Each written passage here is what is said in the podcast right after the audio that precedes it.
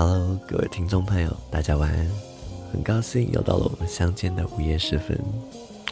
大家应该都有发现，最近很久没有来更新节目了吼，因为最近真的是很忙了，身边发生了好多好多事情。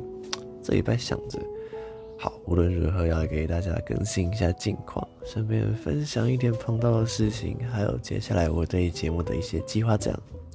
今天晚上就会一起来场路边谈话，一边聊聊天，一边取个暖喽。今天也非常的开心，能够在这个夜晚的温馨时刻跟大家一起 say good night。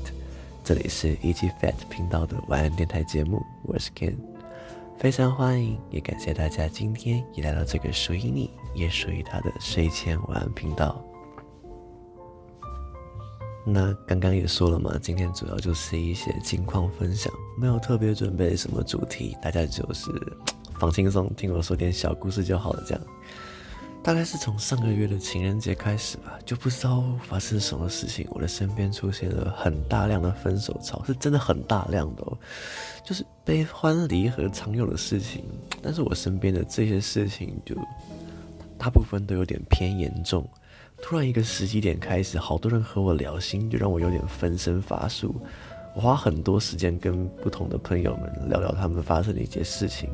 当然，我是非常愿意了，非常非常的愿意和朋友们聊心，因为大家愿意信任我和我倾诉心事，我是很开心很开心的。就是说，问题点是我这个人其实有点太容易感同身受。大家碰到的事情，嗯，我会觉得就好像是我自己发生一样，应该也可以说就是，呃，我听到一个一个朋友他的一些很伤心的故事，我会非常非常的同情他，不是同情啊，很心疼，就是可能他讲一讲到哭出来，我会 有点莫名其妙发现，诶，我的眼眶怎么好像也在泛泪这样子，就我很容易那种，呃。踩在别人的鞋子里面，这样说嘛？那个英文谚语，就是很容易站在别人的角度上去感同身受一些事情，这样子。所以就是这些事情让我那一段时间就是哇，我就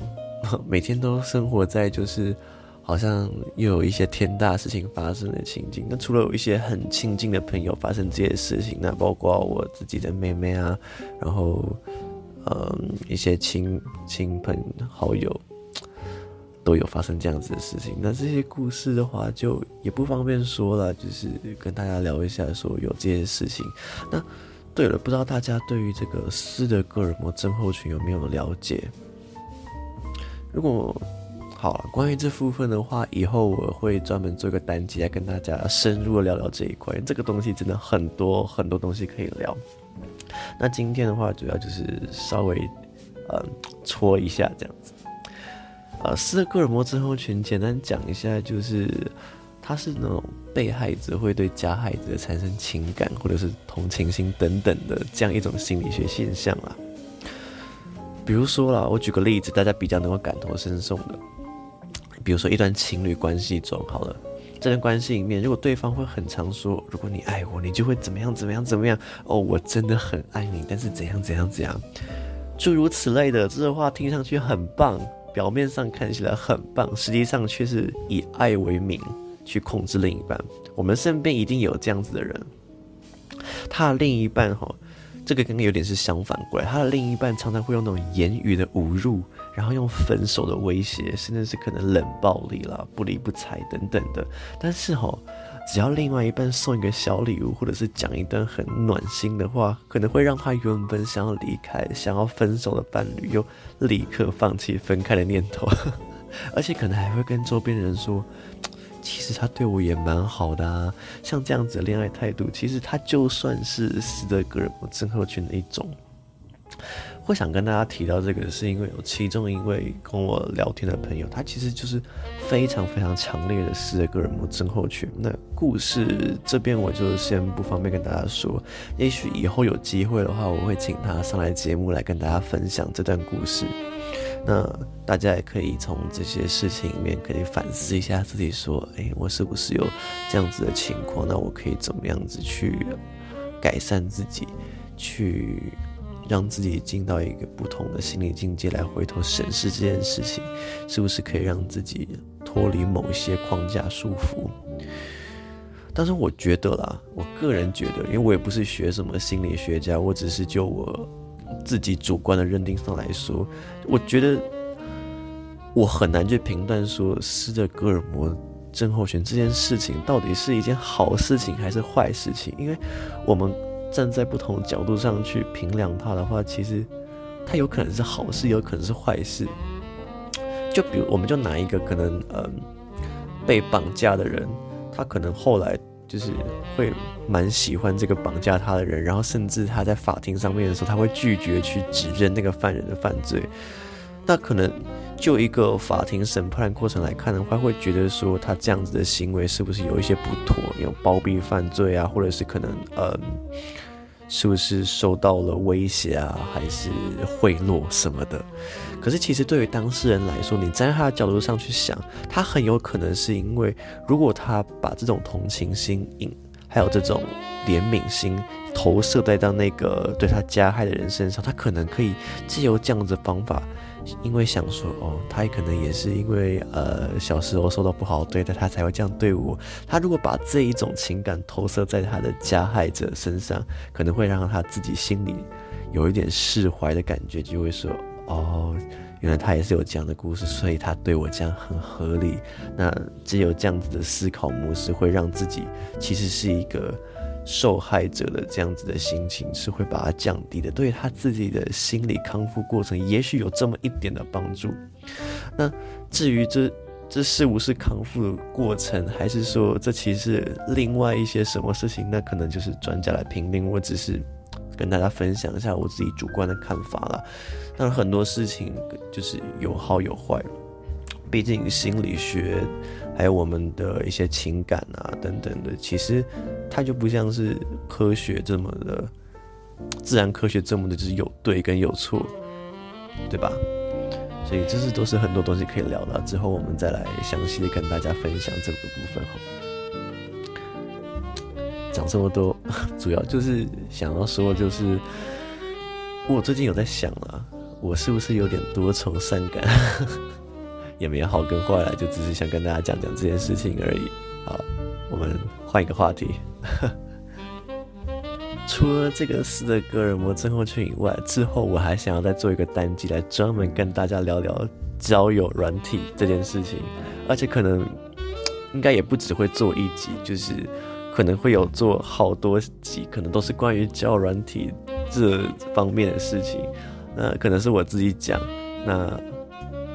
就是说，我最近跟朋友也有聊到这一块，就是他要在玩教软体，然后碰到很多一些事情，啊他很不能理解，说为什么会这样子，他可能对自己有点打击，打击到他自己的信心，所以他就跟我聊说，嗯，在教软体能碰到哪些哪些的事情，那到底是他的问题，还是对方的问题，还是说他自己的心态应该要怎么调整啦？嗯，就是那天晚上我们聊了超级多，我就想到，哎。那这个问题，我觉得大家应该都会有兴趣。我相信大家蛮多人都有在玩交软体这个啦，我之前也有玩过了。好了，其实我现在也有在用了，所以只是很少上线而已。搞不好，也许会有人看过我。那我们之后再来好好的分享一下这一块好了。那我自己最近在忙的事情，其实也跟平常差不多了，主要是因为最近就除了期中考啊、作业、blah blah 这些平常的小事情以外，还有就。最大众的事情就是我要准备我这个暑假要去实习的工作的面试，因为我要去挑战的是一个跟我现在的专精的领域有点不一样的部分。可能之前有跟大家聊过了，我最早的就是我们电机系里面有好多个分科这样子，电机系的朋友应该会了解。那我以前我就用 A B C D 来取代啦，我以前是 A 分科的，可是我后来研究所选择。去读了 B 分科，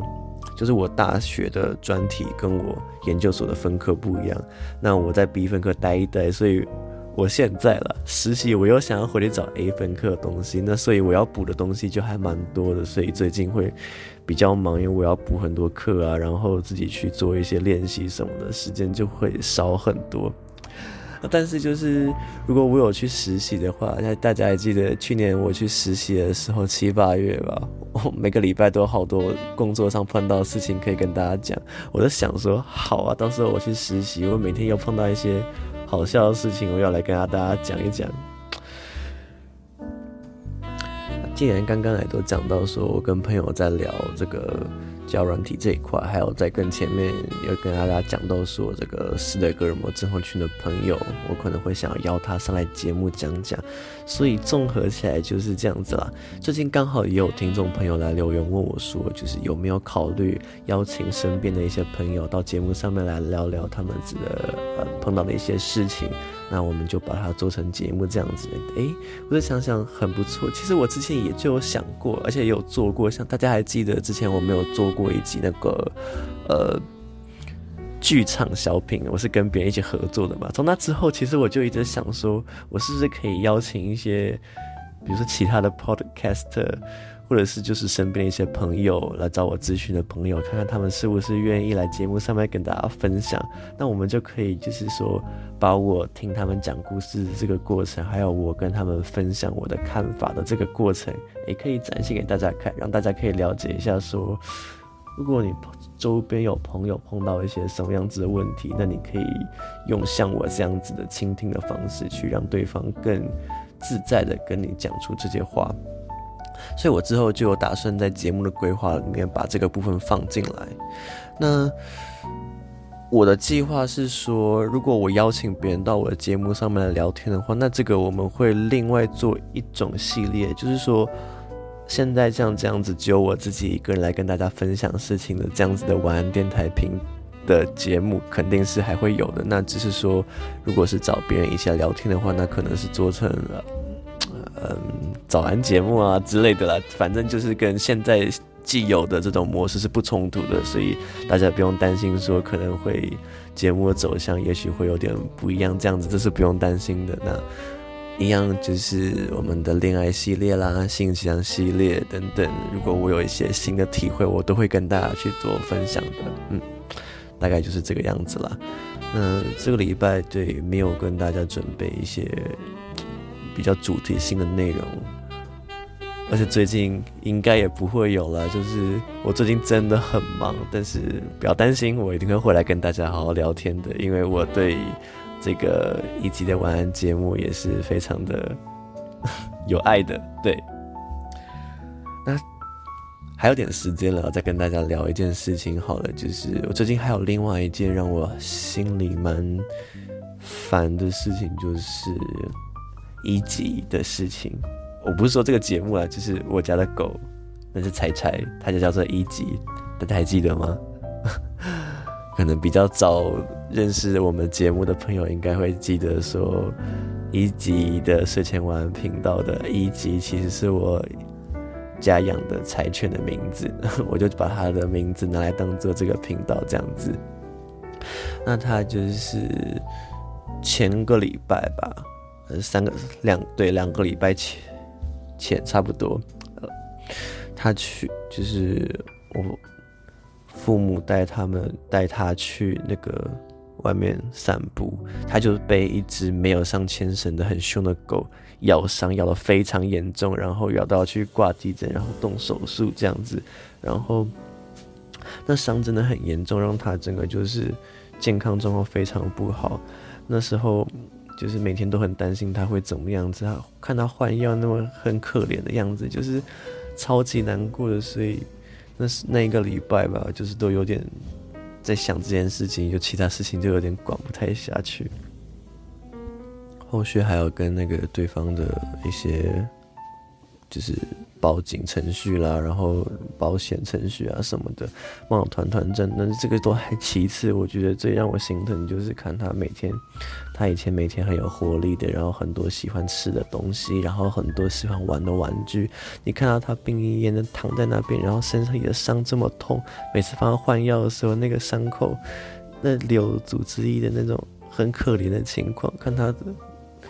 跟他以前那种活泼的样子，再看看他现在那样。连喜欢的玩具跟喜欢的肉肉都不吃，真的很心疼。所以那一阵子也是另外一件让我觉得有点讨厌的事情了。不过在他最近，大家不用担心，最近一集他的伤口恢复的状况是非常的好。然后他现在那个抗生素已经停止在吃了，所以他现在食欲又恢复了。今天我回家的时候就看他，就听他他在汪汪叫，然后冲来冲去的声音，然后我就很开心哇！你开始吃饭饭了，好棒棒，吃肉肉，然后会开始玩游戏了，就觉得很开心。所以这件事情算是有一个结束了。那至于其他的，就是跟对方的一些事情有后续的话，可以再跟大家分享。就是说，如果你们家有养狗狗啊、猫猫，如果在外面碰到像人家这种没有上牵绳的狗，还是要保护好。那万一像一级一样这种发生事情，因为当时是只有我妈妈一个人在牵它，那个狗很大只很凶，我妈妈也没有办法去。保护它，连我妈妈自己都有受伤，所以这件事情其实